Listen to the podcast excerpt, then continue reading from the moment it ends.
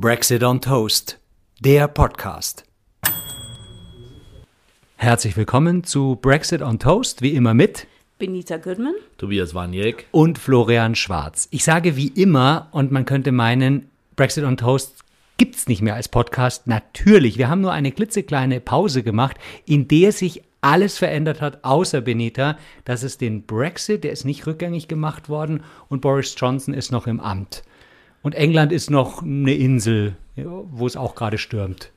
Da Aber wahnsinnig. Wir, wir haben jetzt, wir haben auch nochmal recherchiert. Wir haben ja, äh, glaube ich, das letzte Mal im November oder ja. Oktober. Ich glaube, äh, Oktober. Äh, ja. Oktober ge, gesendet. Insofern haben wir irre viel zu erzählen, beziehungsweise du. Ja. Wie geht's dir?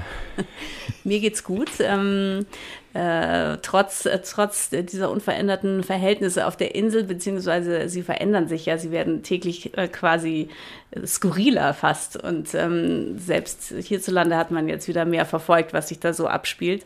Und ähm, ich glaube, ich bin nicht die Einzige, die sich wundert, dass Boris Johnson immer noch felsenfest im Sattel zu sitzen scheint. Allerdings ähm, habe ich dafür natürlich eine Erklärung parat. Da sind wir sehr gespannt. Wobei man glaub, könnte ja meinen, er sitzt auch sehr viel auf Parkbänken in dem Garten von Downing Street beim Feierabendbier. Nee, das ist ja ist ein Work-Event. Da treffen ah. sie sich immer zum Arbeiten beim Feierabendbier und beim Ein Champagner. Work-Event oder Work? Work. Ah, okay. Work. Also, ich, ich dachte Work. schon Wack, Wives and Girlfriends. Naja, also die wack, dürfen die auch maybe kommen. It's a wack. Ja, ja, die dürfen auch kommen. Die dürfen dann auch auf der Schaukel von Wilfried sitzen und sie zerbrechen, wenn sie drauf schaukeln. Das ist ja auch passiert. Wer ist Wilfried? Wilfried ist der wow. Der Sohn von Boris und äh, Carrie. Seit äh, unserer letzten Sendung ist er jetzt ah, ja. schon eingeschult. Äh, nee, nee, das ist er nicht, aber er hat eine Schwester gekriegt, wahrscheinlich seit unserer letzten Sendung. Aber das wievielte Kind von Boris Johnson jetzt der oder die Schwester sind, weiß keiner. Ja. Nur, dass eben Wilfreds Schaukel in Downing Street Garten äh, kaputt gemacht wurde von wild schaukelnden, ähm, betrunkenen äh, Krisenstab-Mitarbeitern. Ah, da sind wir doch schon bei Partygate.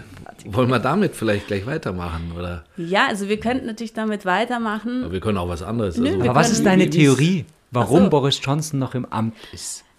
Naja, er ist im Amt, weil ähm, sozusagen die maßgebliche Fraktion der Tory-Partei, nämlich die wild gewordenen äh, Brexiteers und so weiter, die wollen ihn gar nicht aus dem Amt haben, weil er ist ja er ist sehr nützlich für sie, weil er sich auf jeden Fall nicht irgendwie jetzt mal anständig macht, mal irgendwie Nägel mit Köpfen zu machen oder zu sagen, okay, wir sehen unser Brexit, so wie wir den jetzt verfolgen, das funktioniert nicht so ganz, wir müssen Strategie wechseln oder wir müssen vielleicht, vielleicht haben wir doch irgendwas, was wir noch zurechtrücken müssen. Ähm, also die können sozusagen frei vor sich hin destruktiv wirken, ohne dass äh, die Regierung einschreitet. Und außerdem, wer will diesen Posten jetzt haben, außer vielleicht Liz Truss, die die, die Außenministerin, die auch durch besondere äh, Ignoranz äh, glänzt.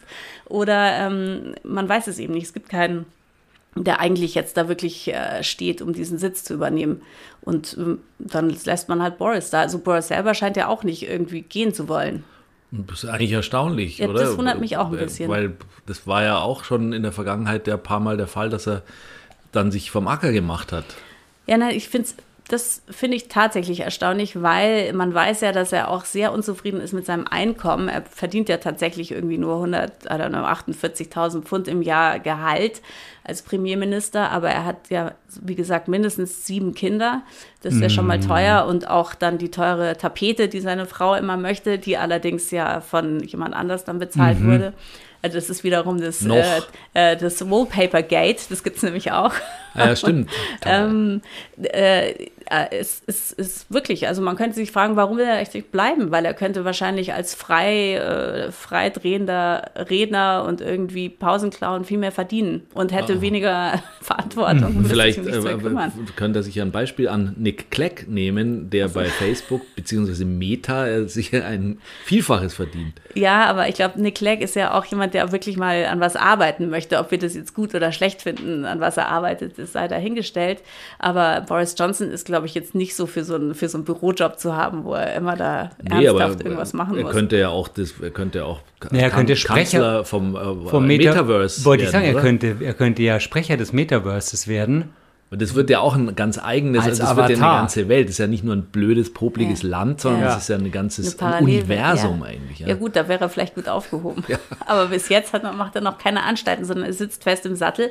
Und das ähm, trotz Partygates, wobei man ja auch wiederum sagen könnte, wie kommt es eigentlich, dass nach diesen ganzen ungeheuerlichen, also wirklich Lügen und Fehltritten und äh, Missinformationen und äh, allem anderen Dingen, die Boris Johnson sich so geleistet hat, schon immer und vor allem seit er Premier, Premierminister ist, äh, dass ausgerechnet jetzt so ein bisschen äh, Partys ihn so bedrängen. Also das ist ja an sich, könnte man sagen, steht doch gar nicht äh, in Relation. Also dass das wirklich das ist, was ihn bis jetzt am nahesten dazu gebracht hat, dass er vielleicht wirklich weg vom Fenster ist, äh, ist an sich, äh, ist an sich vielleicht auch ein bisschen erstaunlich. Drohkulisse ja schon wieder sinkt, hat man den Eindruck. Es war mal eine Zeit, wo es vielleicht wirklich knapp um ihn stand, aber jetzt irgendwie ist das ja auch schon wieder.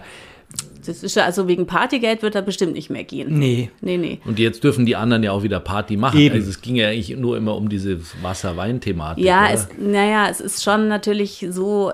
Also ich finde auch, man könnte sagen, das ist, ein, das ist dermaßen lächerlich, jetzt diese armen Leute, die da irgendwie Tag und Nacht in Downing Street irgendwie arbeiten sollen und vielleicht auch gearbeitet haben, dass die dann mal nach, nach, nach der Arbeit einen kleinen Drink sich genehmigen im Garten. Äh, und das eine Foto, ich weiß nicht, wer das kennt, da wurde ein Foto aufgenommen in den Garten rein von Downing Street, da sieht man so Sitzgrüppchen und die sitzen schon relativ weit voneinander entfernt. Ja. Da wurde natürlich dann wieder spekuliert, wer hat dieses Foto aufgenommen und äh, war das Rishi Sunak aus seinem Büro, kann man nämlich da reinschauen und so. Also wo kommt das Ganze eigentlich her?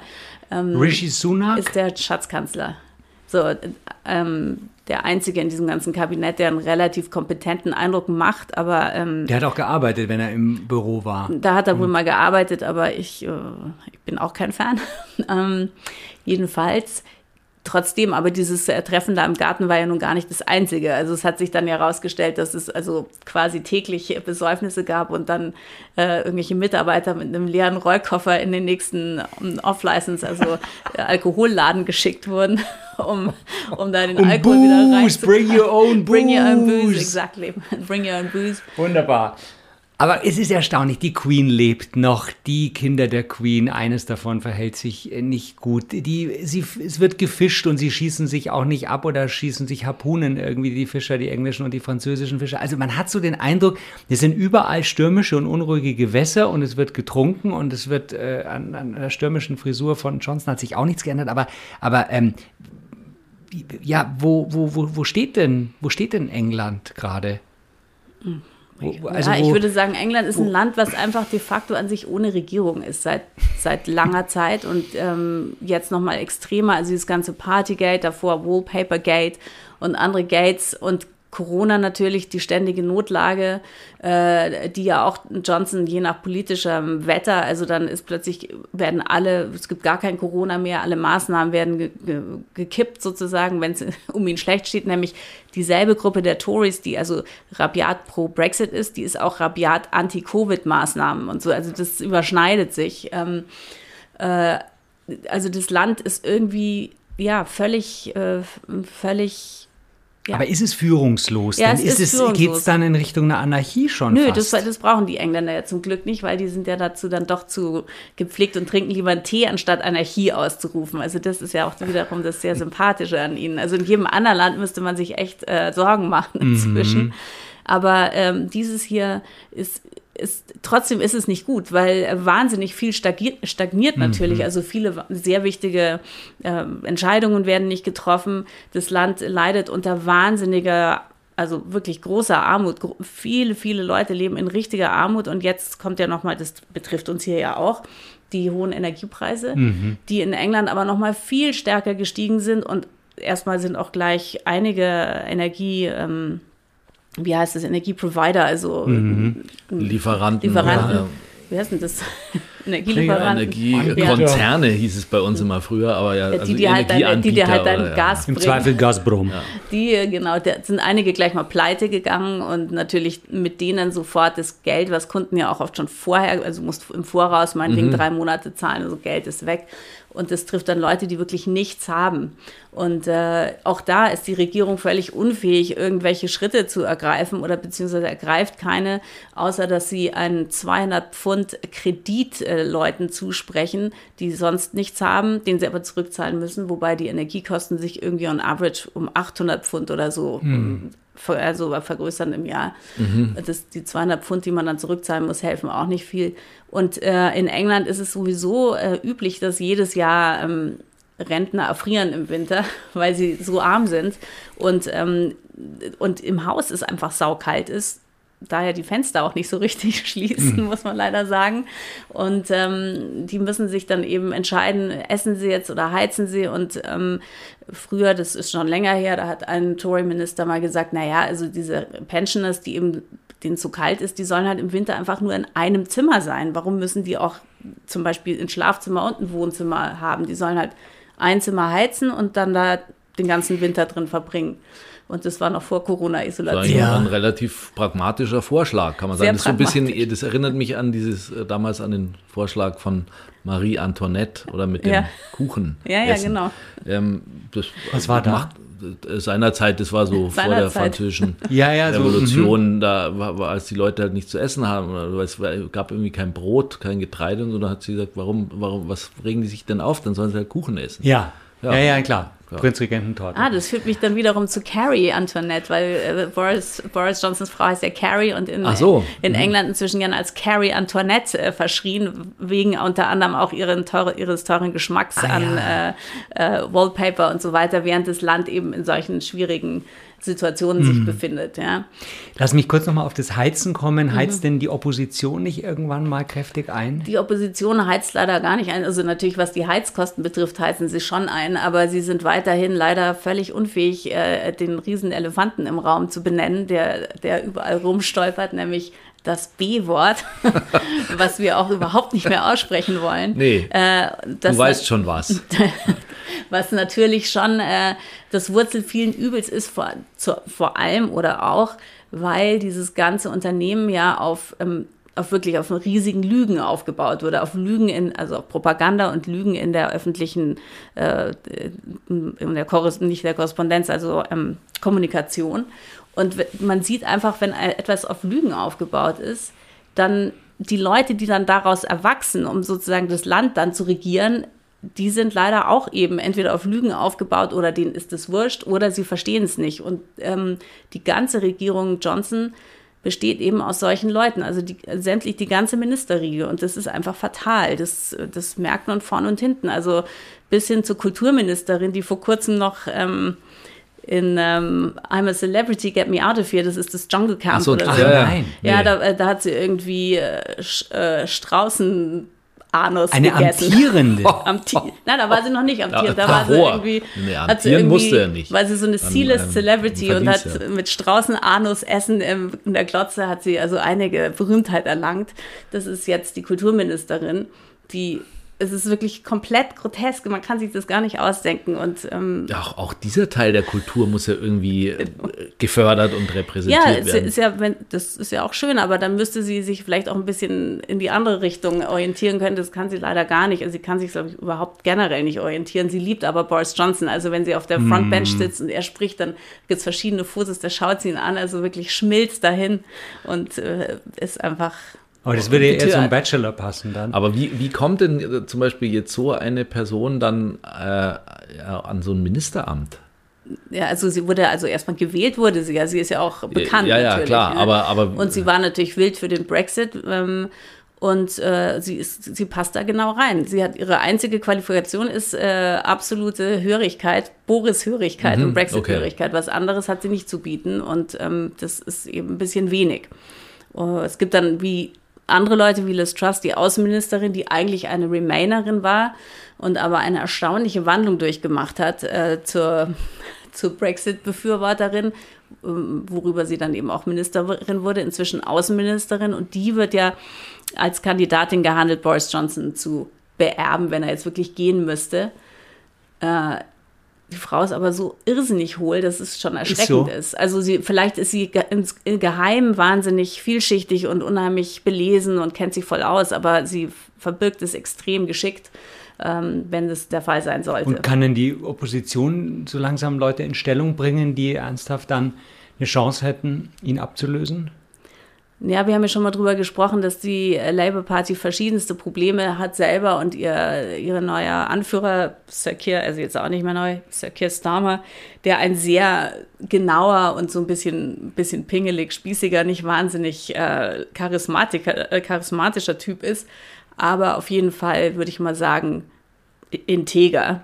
Ähm, und mit den richtigen Absichten, vielleicht also für meine, für meine Begriffe richtigen Absichten. Der hat ja erstmal das Problem, dass er in seiner eigenen Partei sozusagen die Linken, die extreme Linke irgendwie ruhig halten muss, die sozusagen noch um Jeremy Corbyn gruppiert war. Äh, und dann das Problem, ich weiß nicht, ob er sich selbst eben mal eingeredet hat oder von Beratern, dass er eben den Brexit nur nicht ansprechen darf. Also das darf überhaupt nicht erwähnt werden. Es, er hat es, glaube ich, jetzt in den letzten Monaten, seit wir uns getroffen haben, einmal im Parlament äh, gewagt, irgendwie in einem Austausch zu sagen, also der Brexit scheint ja jetzt gerade nicht so gut zu laufen. Hm. Aber auch erst vor drei oder vier Wochen sagte im Radio, in einer wichtigen Radiosendung, äh, wiederum eine eine Labour Frontbench äh. Äh, nee, also der Brexit für die nächsten 50 Jahre sei es kein Thema für die Labour Party. So. Das muss man sich mal vorstellen. Die nächsten 50 Jahre. Also ist das kein Thema und das wo lässt es die ganzen Millionen Leute, mhm.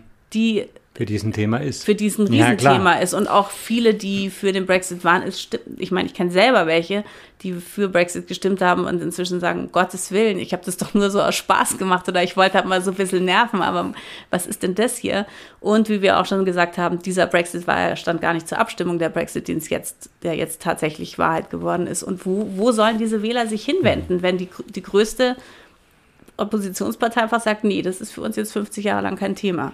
Aber dann, das heißt doch auch, dass da jetzt eigentlich ein Vakuum sein müsste, so wie ja. es ja vielleicht auch in, damals in Frankreich war, wo dann ähm, ein Herr Macron dann reingestoßen ist. Gibt es denn solche Figuren auch, die, wo man sagt, da ist vielleicht jemand schon nee. der Potenzial hätte.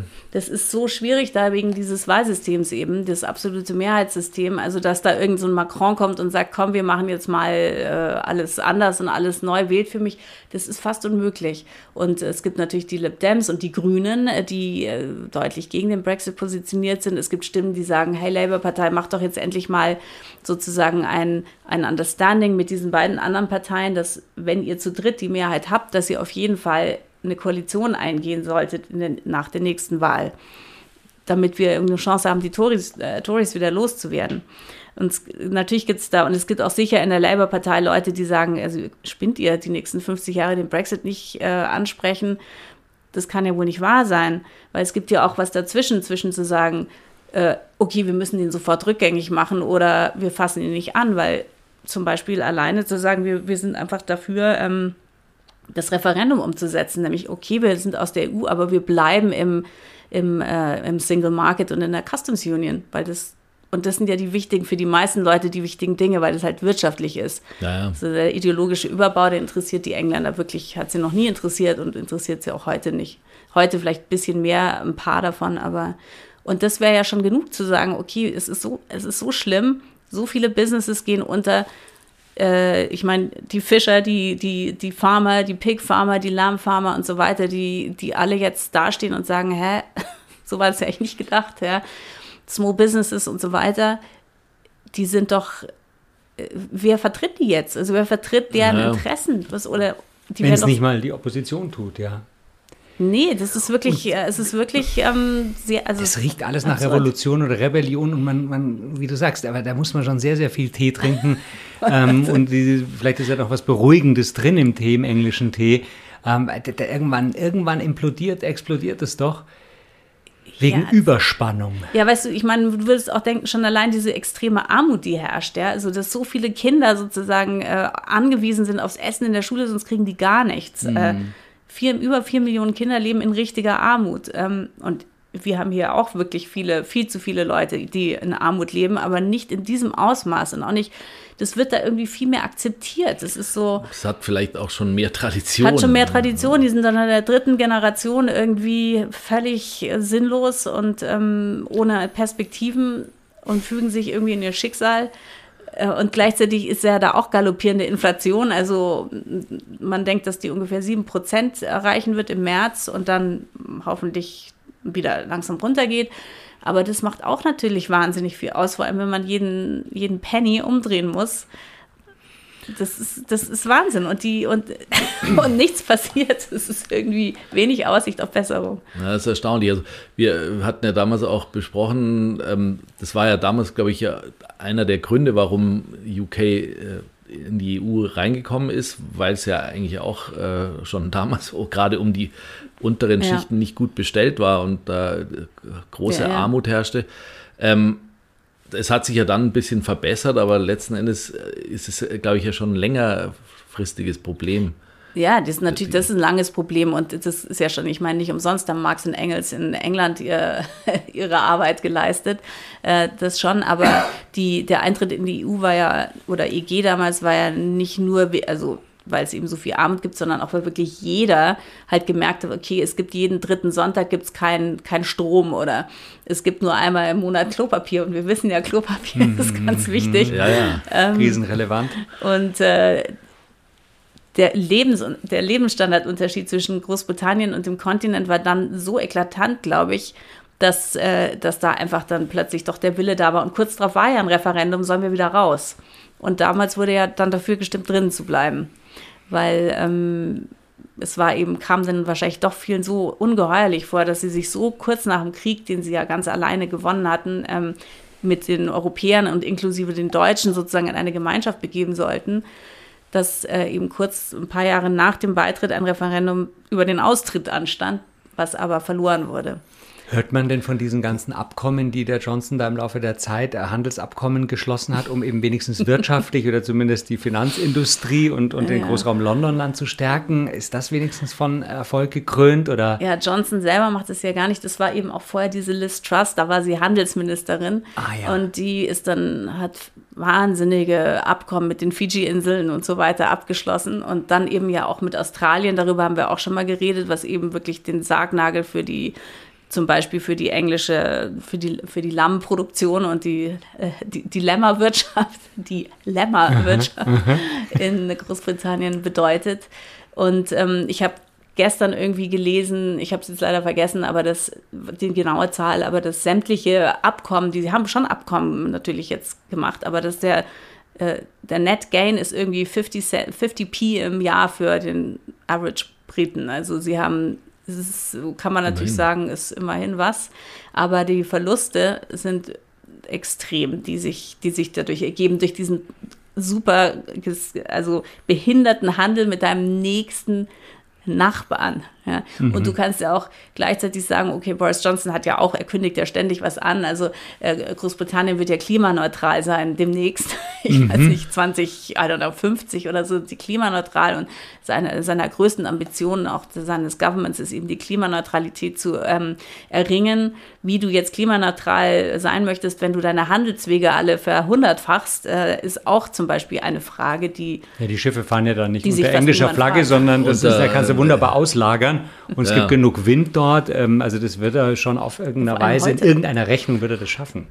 Äh, ja, das Green, äh, Green Label. Äh, das könnte natürlich sein, aber ich glaube auch natürlich das, man sieht eben nicht in dieser Regierung, dass irgendeiner die Zeit hätte oder die Muße, irgendeine dieser tausend Ankündigungen, die, die Johnson ja gerne macht, Ankündigungen auch zu verfolgen oder umzusetzen. Mhm.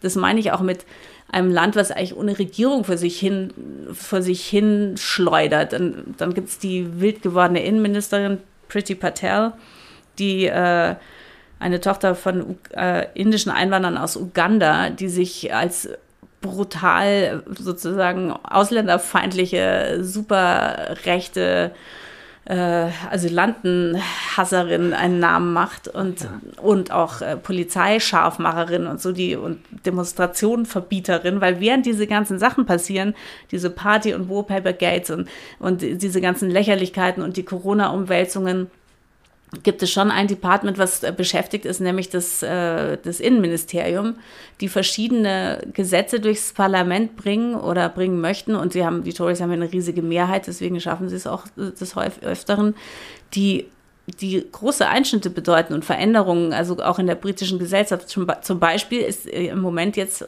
möchte sie gerne, dass jede Demonstration, wenn sie irgendwie ähm, Störungen hervorruft, kann sie sofort äh, also auf, äh, abgebrochen werden und die Demonstranten können also mit Gefängnis bis zu zehn Jahren und mhm. unheimlichen Geldstrafen belegt werden.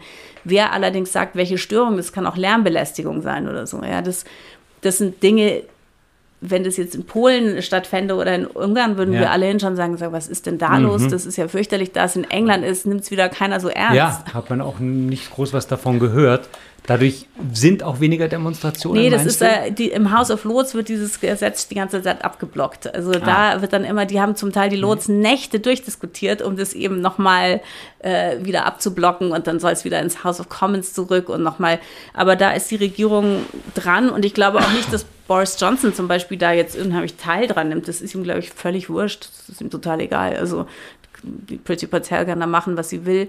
Die ist nämlich an sich, wer die eh schon hätte, die längst zurücktreten müssen, weil sie in einer Inquiry, also äh, wurde sie, wurde festgestellt, dass sie ihr Personal mobbt im, im, im oh. Department. Also, Im Ministerium. Ja, she's mhm. bullying her, her people. Also das ist eine ganz unangenehme Tante.